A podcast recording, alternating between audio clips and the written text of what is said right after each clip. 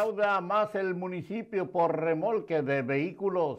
En el 2021, los ingresos del ayuntamiento por dicho concepto fueron cerca de 12 millones de pesos y 37% más de lo recaudado en el 2020 de acuerdo a Tesorería Municipal. Adán Augusto no es candidato a la presidencia, dice AMLO.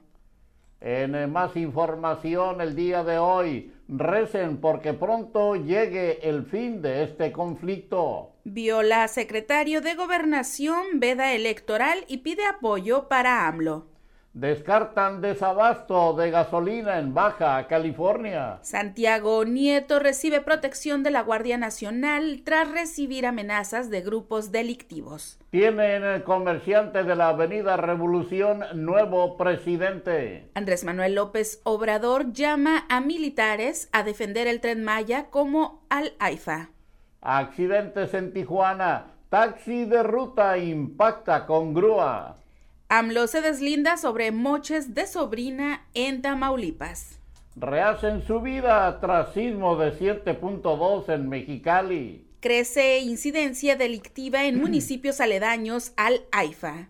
Pide el arzobispo evitar discriminación entre migrantes latinos. Paola Chetecat, mexicana abusada en Qatar, no recibirá castigo por denuncia, dice la Secretaría de Relaciones Exteriores. Atiende clúster enfermedades de los ucranianos del campamento. Arrancan las campañas para elección de seis gubernaturas.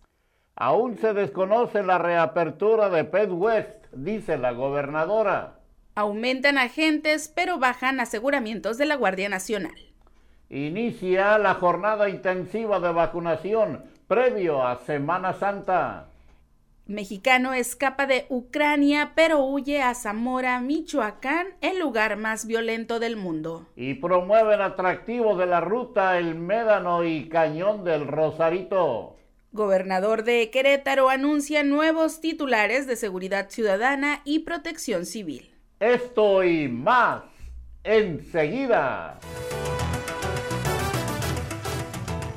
Amigos, ¿qué tal? Muy buenos días, saludándoles con el gusto de siempre, que siempre me es mucho, su servidor Jesús Miguel Flores Álvarez, dándole la más cordial de las bienvenidas a este espacio de las eh, noticias correspondiente a el día de hoy, el día de hoy, el lunes, lunes 4 de abril de este año 2022 dándoles a ustedes la más cordial de las bienvenidas e invitándoles para que nos apoyen a compartir entre sus contactos este espacio informativo del el día de hoy. También le damos la más cordial de las bienvenidas a nuestra compañera Marisol Rodríguez Guillén, que como siempre nos apoya allá en la cabina máster de Conexión FM, en la operación técnica y en la co-conducción de las eh, noticias y ya nos tiene preparado el pronóstico de las condiciones del clima para el día de hoy en Tijuana y también el pronóstico nacional y un breve repaso de las efemérides de un día como hoy. Marisol, muy buenos días, bienvenida, te escuchamos. Hola, ¿qué tal? Muy buenos días, bienvenidos a las noticias, feliz inicio de semana y ya estoy lista con el pronóstico del tiempo.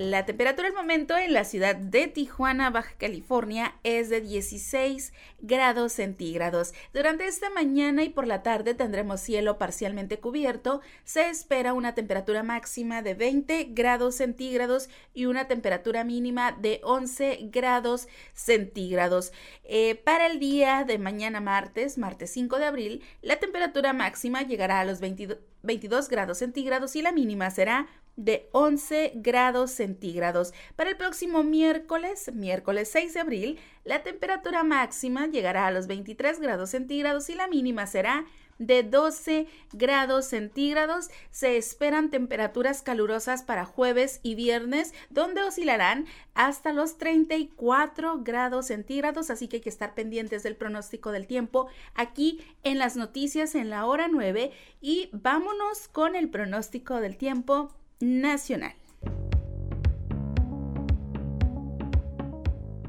El Servicio Meteorológico Nacional de la Conagua le informa el pronóstico del tiempo.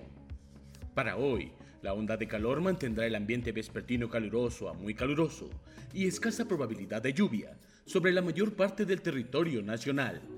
Sin embargo, durante la mañana continuará ambiente frío en zonas serranas de la Mesa del Norte y la Mesa Central. Por otro lado, una vaguada polar que recorrerá la zona fronteriza del norte de México en interacción con la corriente en chorro subtropical, generarán rachas fuertes de viento, con posibles tolvaneras o torbellinos en los estados del norte y noreste del país. En tanto que un nuevo sistema frontal, que se aproximará a la frontera norte de México, interaccionará con una línea seca sobre el norte de Coahuila y un canal de baja presión en el interior de la República Mexicana. Originarán chubascos con descargas eléctricas en Coahuila, Nuevo León y Tamaulipas. Finalmente, el ingreso de humedad del Océano Pacífico, Golfo de México y Mar Caribe propiciará lluvias y chubascos aislados en el sureste del país.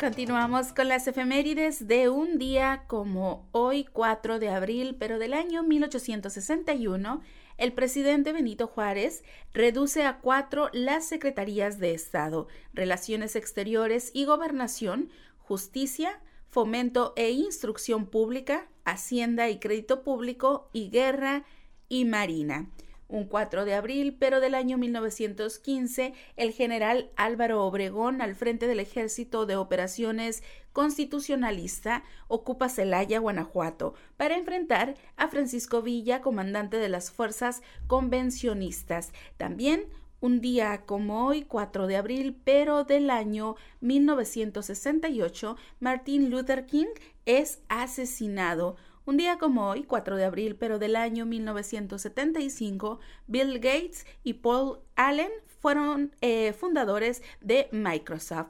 También un día como hoy, 4 de abril, pero del año 1998, fue inaugurado Vasco de Gama, puente más largo de Europa. Y bueno, hoy también, hoy 4 de abril, se celebra el Día Internacional de Información sobre el Peligro de las minas. Hoy estamos en el día 209. Estamos en el día 94 y solo faltan 271 días para que termine este año 2022. Vámonos a un corte comercial y regresamos aquí a las noticias en la hora 9 a través de Conexión FM, Fuerza Mexicana. Regresamos.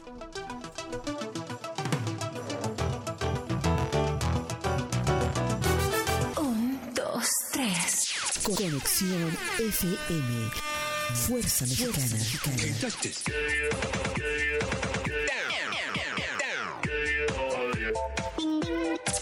Con estudios y oficinas en Boulevard Gustavo Díaz Ordaz, 12649, local 11C, Plaza Patria, Fraccionamiento El Paraíso. Tijuana, Baja California, México, México, México, México.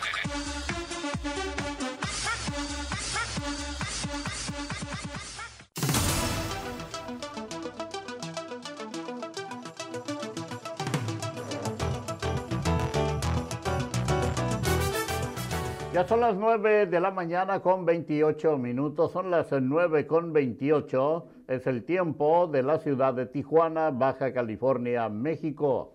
En la información a esta hora, la información local y regional.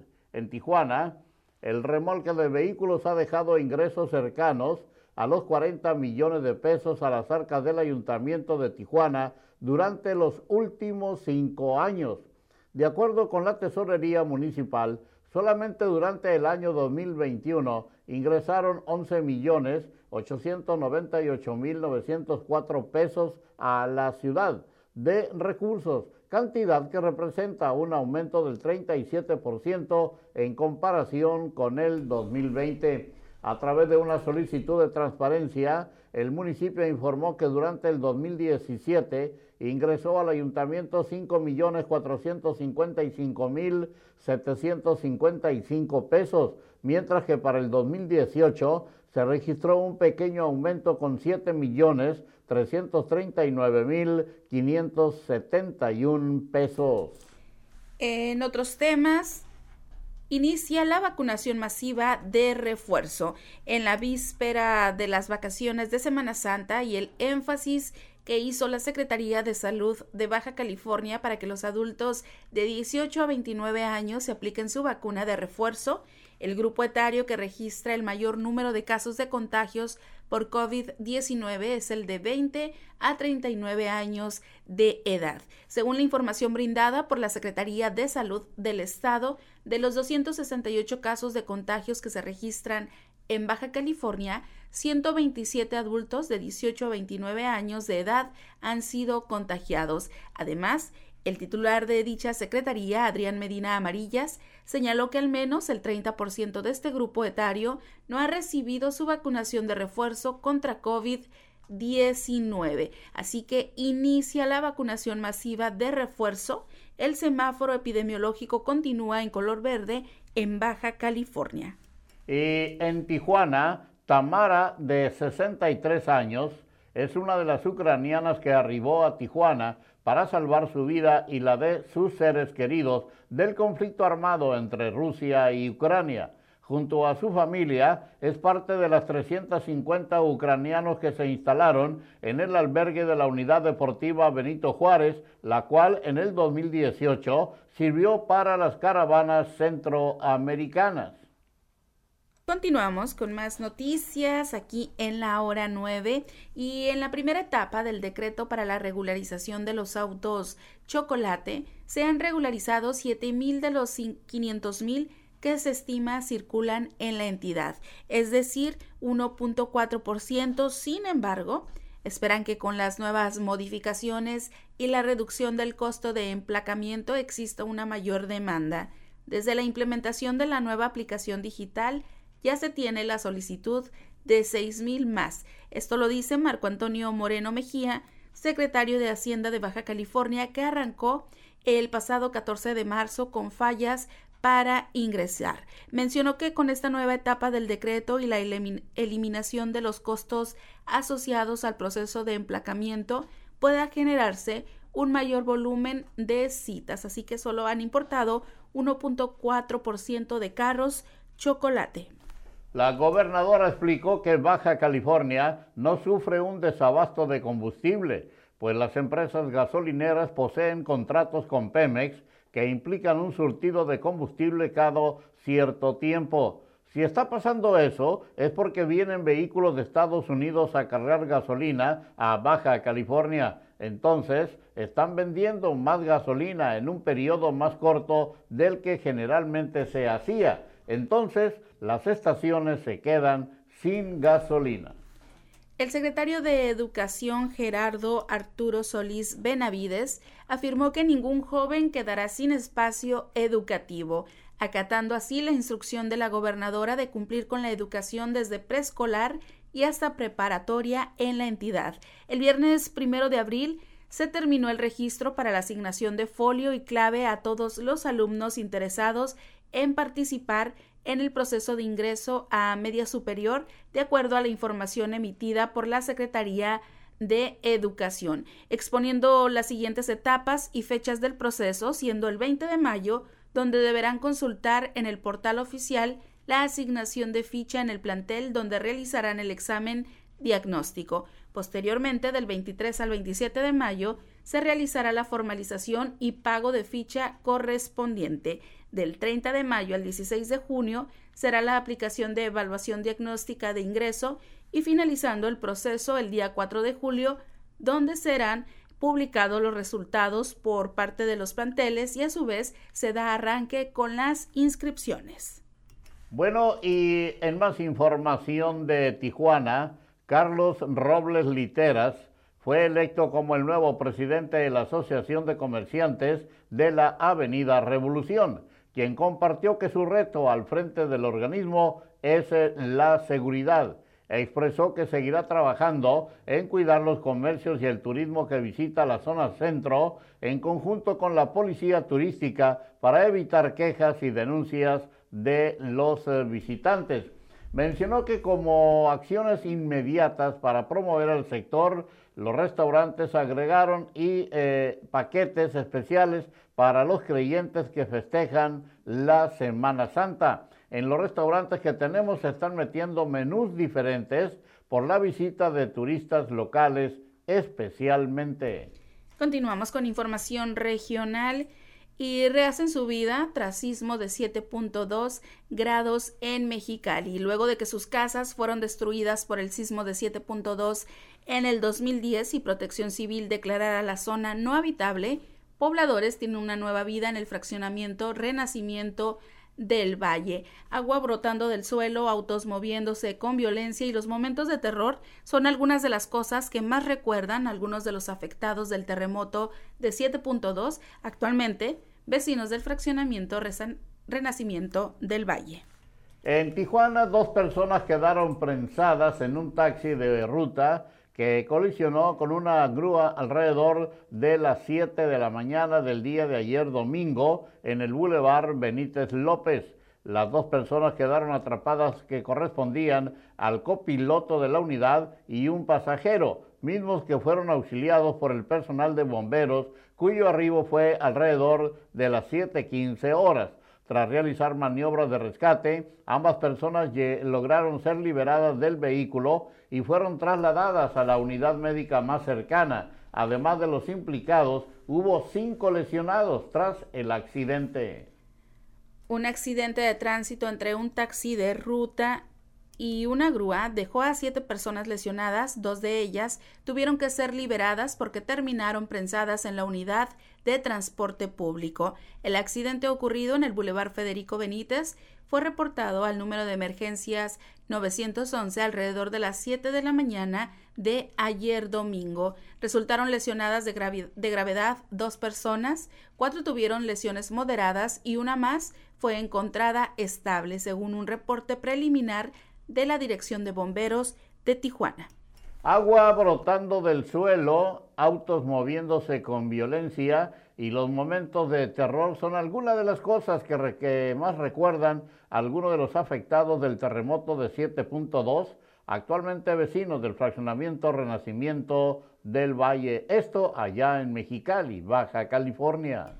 A pesar que desde el pasado sábado la Secretaría de Hacienda y Crédito Público suspendió el estímulo fiscal que se aplica a las gasolinas en la franja fronteriza en Tijuana, se descarta un alza considerable en el precio del combustible. De acuerdo al presidente de la Asociación de Propietarios de Estaciones de Gasolina de Tijuana, Alejandro Borja Robles, en esta frontera nunca aplicó el estímulo. Tijuana, así como pocas veces gozó de la famosa homologación, tampoco estamos contemplados en ese estímulo fiscal. En Tijuana el valor del litro de gasolina rondada de los 21 pesos, la regular hasta los 24 la de tipo premium, según la estación de servicio, precios muy similares a los de las últimas semanas. En Tijuana, el arzobispo Francisco Moreno Barrón pidió a la población evitar la discriminación entre los migrantes mexicanos centroamericanos, ucranianos y rusos que se encuentran en Tijuana en la espera del asilo de Estados Unidos. Comentó que las personas en contexto de movilidad, sin importar su nacionalidad, merecen respeto y el derecho a salir de sus países en busca de mejores oportunidades para vivir.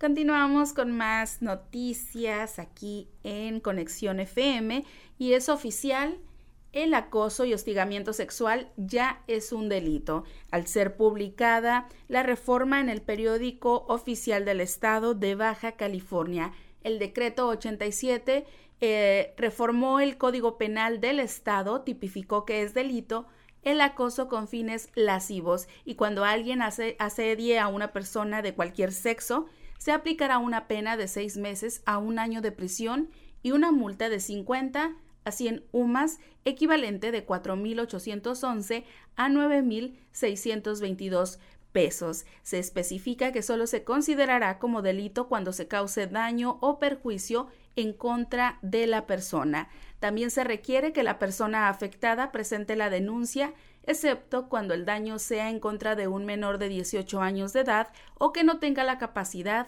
para resistirlo. En esos casos se perseguiría de oficio. En el caso del hostigamiento sexual, se tipificó como delito cuando por fines lascivos una persona asedie reiteradamente a otra sin importar el sexo, especialmente cuando el agresor use su posición eh, jerárquica en relaciones laborales, docentes, domésticas, religiosas o en una asociación civil. Eh, ansiedad, eh, gripe y enfermedades crónico-degenerativas son algunas de las enfermedades detectadas entre los ucranianos del campamento que formaron en la estación 22 del transporte público del CIT cerca de Estados Unidos.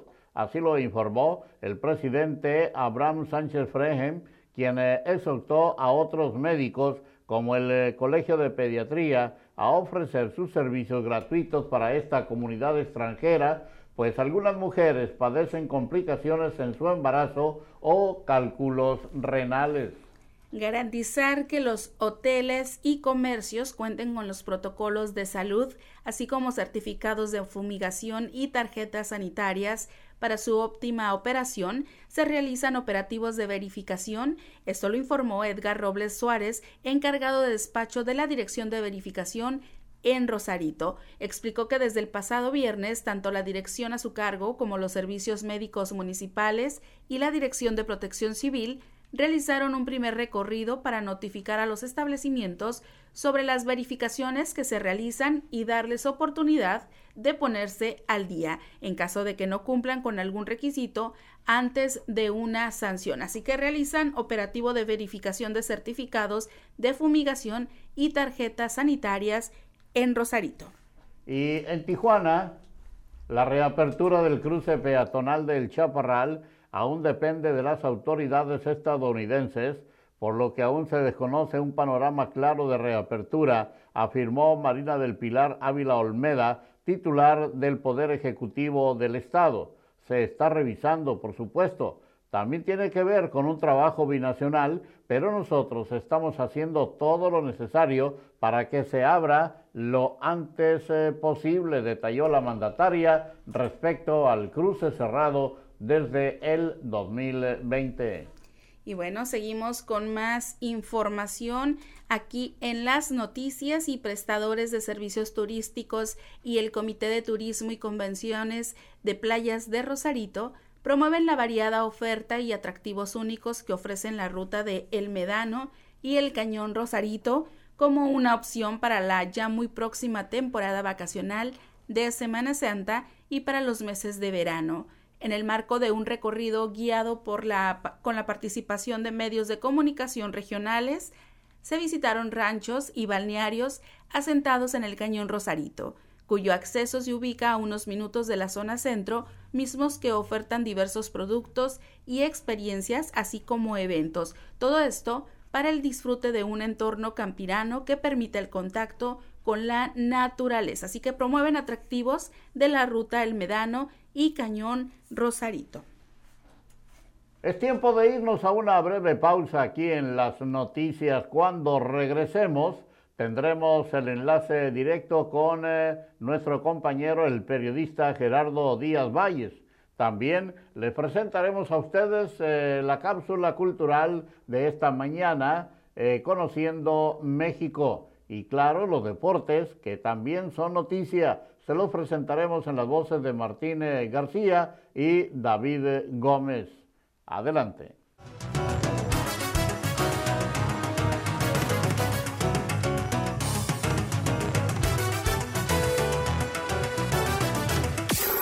La mejor programación musical. Musical. Conexión FM. Fuerza Mexicana. 9 de la mañana con 46 minutos, hora local de la ciudad de Tijuana, Baja California, México. Es tiempo del reporte de garitas y si va a cruzar a los Estados Unidos por Tijuana, en San Isidro hay 23 puertas abiertas, lado izquierdo 140 automóviles, por la Rail Lane 680, en la Sentry 110 automóviles y 260 personas por el cruce peatonal. Por Otay hay 8 puertas abiertas, en las normales 190 automóviles, por la Rail Lane 500 automóviles, en la Sentry 30 automóviles y 680 personas para cruzar a pie.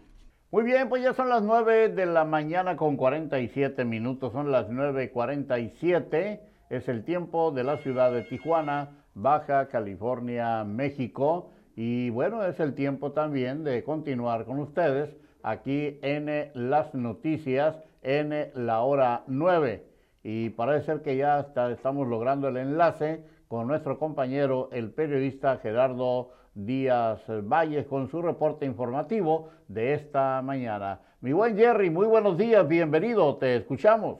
Bueno, entonces eh, seguiremos intentando. Vámonos entonces, mientras tanto, con eh, la cápsula cultural de esta mañana, aquí en eh, las noticias, en la hora 9, a través de Conexión FM, Fuerza Mexicana. Adelante. Seguramente has escuchado la leyenda de ciudades bajo el mar. Pues para esta emisión no te cuento de ciudades, te cuento sobre iglesias que quedaron bajo el agua. Durante la época colonial, México tuvo algunas pérdidas con sus estructuras y las iglesias, ya que muchos de estos templos quedaron sumergidos bajo el agua con la necesidad de la creación de represas así como el caso de la iglesia de la Asunción en Oaxaca. Construida en el siglo XVI por frailes dominicos, el pueblo conocido como Jalapa Viejo es la sede de la iglesia de la Asunción de María, que como te decía quedó sumergida por la construcción de la represa Benito Juárez donde por lo menos el verano puedes ver las campanas y las cruces de la iglesia. Algo bastante terrorífico si lo piensas de esa forma. Y volando hasta San Juan de Quechula en Chiapas, también tendrás oportunidad de toparte con la iglesia de San Juan de Quechula, sumergida por la presa hidroeléctrica de Netzahualcoyotl. Esta es una gran estructura de 16 metros por 10 de alto, la cual quedó sumergida desde 1966 y que a la fecha puedes visitar en un paseo en lancha. Seguramente serías la sensación a través de Instagram. Y además en la iglesia de San Luis de las Peras, en el Estado de México, se encuentra otro de los templos sumergidos. Desde el año 1934, tras muchos años de lluvias, la iglesia de San Luis de las Peras quedó cubierta por agua. Y aunque gran parte del año está sumergida, durante el tiempo de sequía podrías ver su campanario. Interesante, ¿no lo crees? Y si pensabas que solo pasaba en México, te cuento que en San Román Saú, en España, cerca de Barcelona, una iglesia quedó abandonada y sumergida bajo el agua. Pues desde el año 1962 las inundaciones hicieron que el pueblo desapareciera. Y finalmente el recorrido termina en Venezuela en el pueblo de Potosí, el cual fue demolido hace tres décadas para construir una represa llamada La Honda. Y créeme, las imágenes están de terror. Para Conexión FM Fuerza Mexicana, Daniel Gerardo. Hasta la próxima. Descubriendo América. Descubriendo los sonidos y tradiciones de América Latina.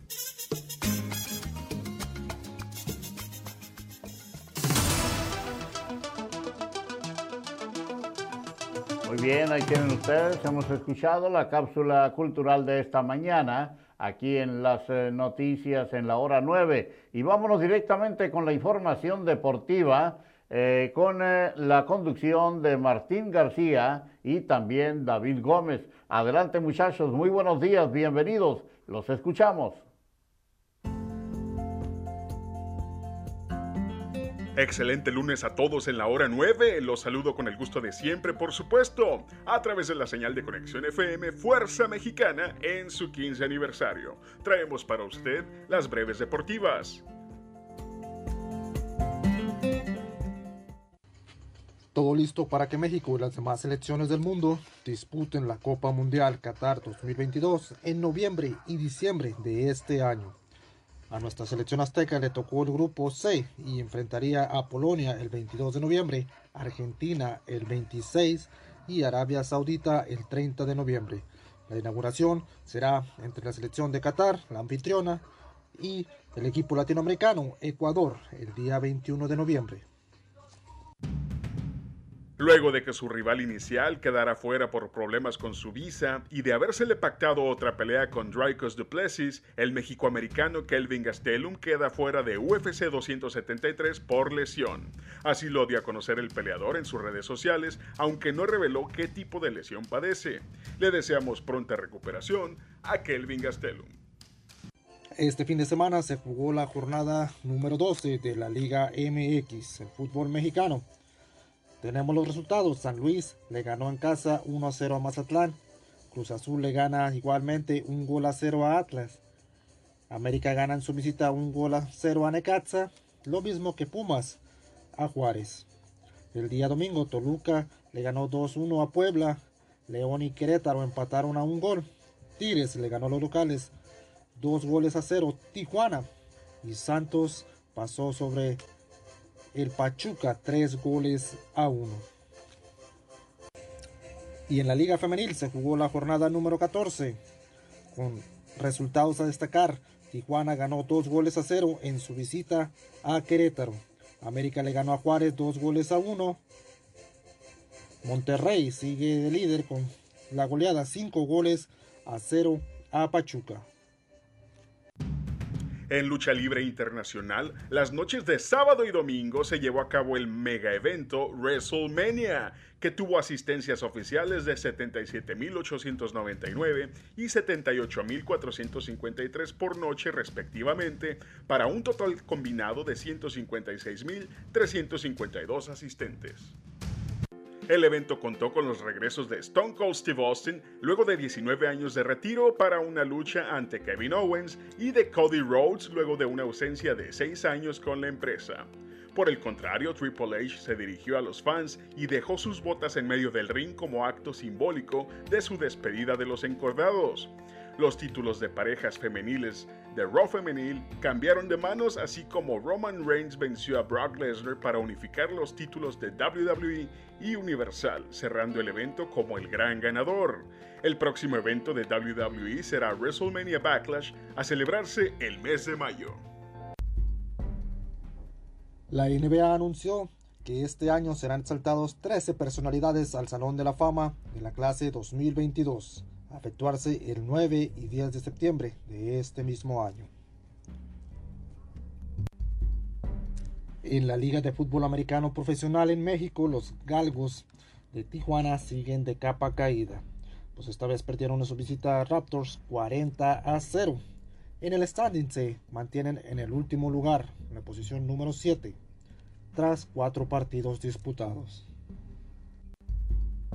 Y en el básquetbol profesional, en la Liga de México, la Cibacopa temporada 2022, Tijuana Sonkis se mantiene en el standing de la tercera posición, el haber jugado su serie contra Astros de Jalisco el día 30 de marzo, el primero y 2 de abril.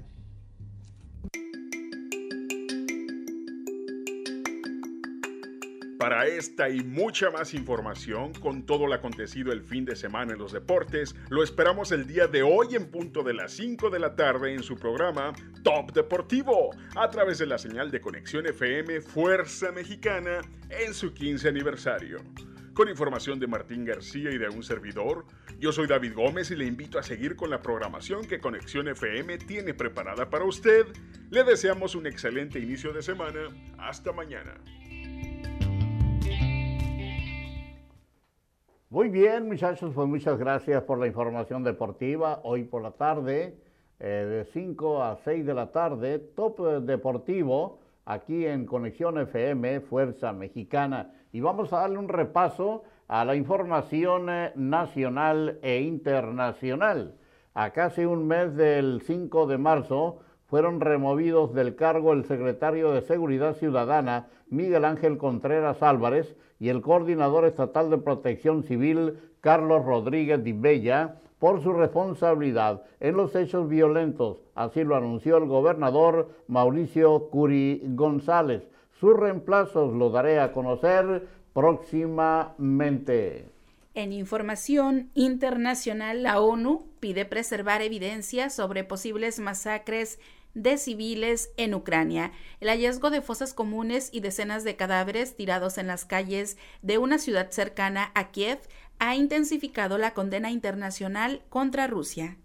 Bueno, y ya tenemos la información de los cambios allá en eh, Querétaro. Mauricio Curi, gobernador de Querétaro, anunció el día de hoy a los nuevos encargados de la Secretaría de Seguridad Ciudadana y Protección Civil, luego de que se separara de su cargo a los anteriores titulares por la riña ocurrida en el Estadio Corregidora el pasado mes de marzo. El mandatario estatal informó que Giovanni Elías Pérez es el nuevo secretario de Seguridad Ciudadana, mientras que al frente de Protección Civil estará Javier Amaya.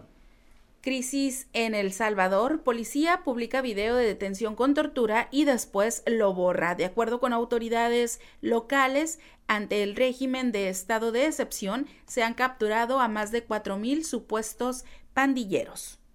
En más información, como una mujer comprometida con los pies en la tierra, Marina Vitela se describe a sí misma con su característica sonrisa, la candidata a la gubernatura de Durango por la coalición Juntos Hacemos Historia. Dejo claro esta de que estoy convencida de sus ideales, los cuales ayudarán a terminar con eh, la corrupción.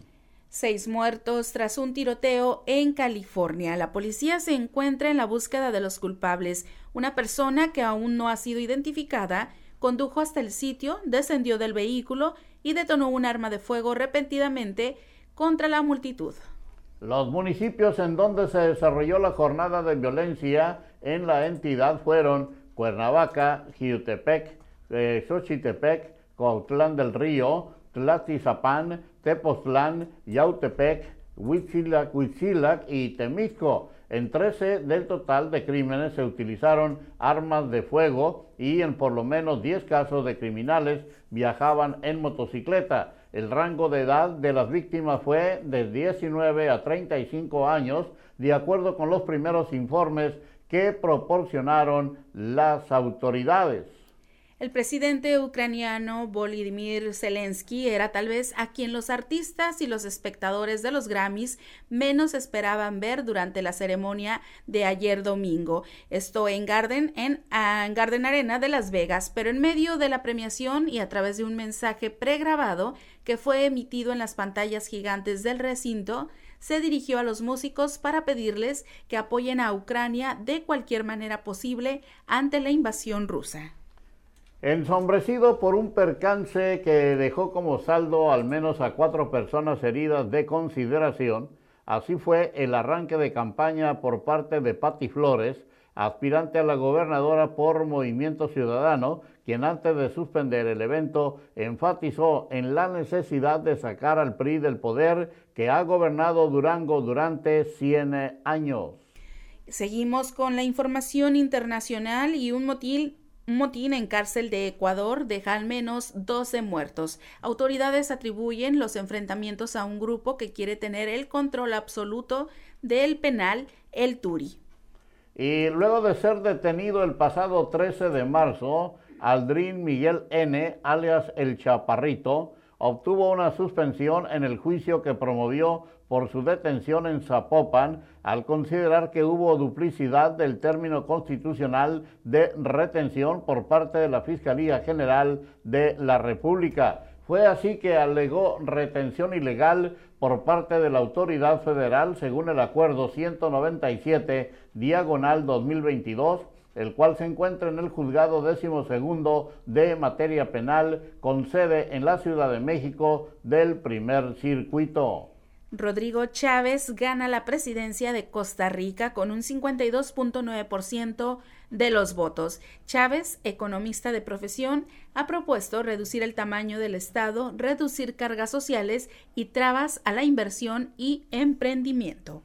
En el primer minuto del primer domingo de abril, tres duranguenses iniciaron campaña para llevar sus propuestas a todo el territorio estatal, mismas que concluirán el próximo 5 de junio, donde los ciudadanos decidirán a través de su voto quién será el gobernador o gobernadora de Durango por los próximos seis años. Ante esto, el consejero presidente del Instituto Electoral y de Participación Ciudadana del Estado de Durango, Roberto Herrera Hernández, realizó un llamado a toda la ciudadanía en edad de votar para que se apropien del proceso electoral local 2021-2022. Shanghái pide a toda la ciudad que se someta a la prueba COVID. La mayoría de las infecciones de Shanghái han sido asintomáticas según los datos oficiales. Bueno, y finalmente a esta hora le diremos que en Tampico, ejidatarios del municipio de Jaumave, Tamaulipas, se unieron para crear una autodefensa que resguarda con machetes en mano el río Guayalejo, cuya agua es punto central del conflicto que mantiene con productores de limón en la región.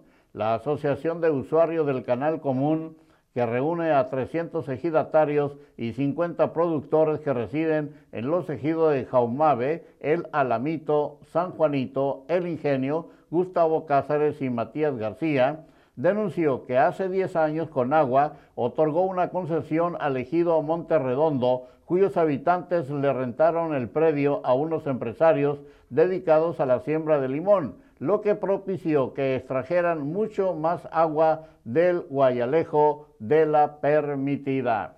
Y es así como hemos llegado ya al final de las noticias del día de hoy. Por mi parte, su servidor Jesús Miguel Flores Álvarez, no me resta más que agradecerles el favor de su atención e invitarles para que el día de mañana, el día de mañana nos acompañen nuevamente a partir de las 9 de la mañana en las noticias.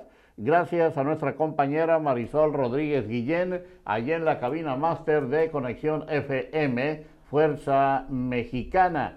Y le invitamos para que esté muy pendiente de la programación de Conexión FM, porque el día de hoy, a partir de las 4 de la tarde, de 4 a 5 de la tarde, tenemos eh, el programa Yo Opino, aquí en Conexión FM, Fuerza Mexicana. A las 5 eh, el programa Top Deportivo de 5 a 6 de la tarde y a las 6, a las 6 de la tarde el eh, programa Influencer Tijuana.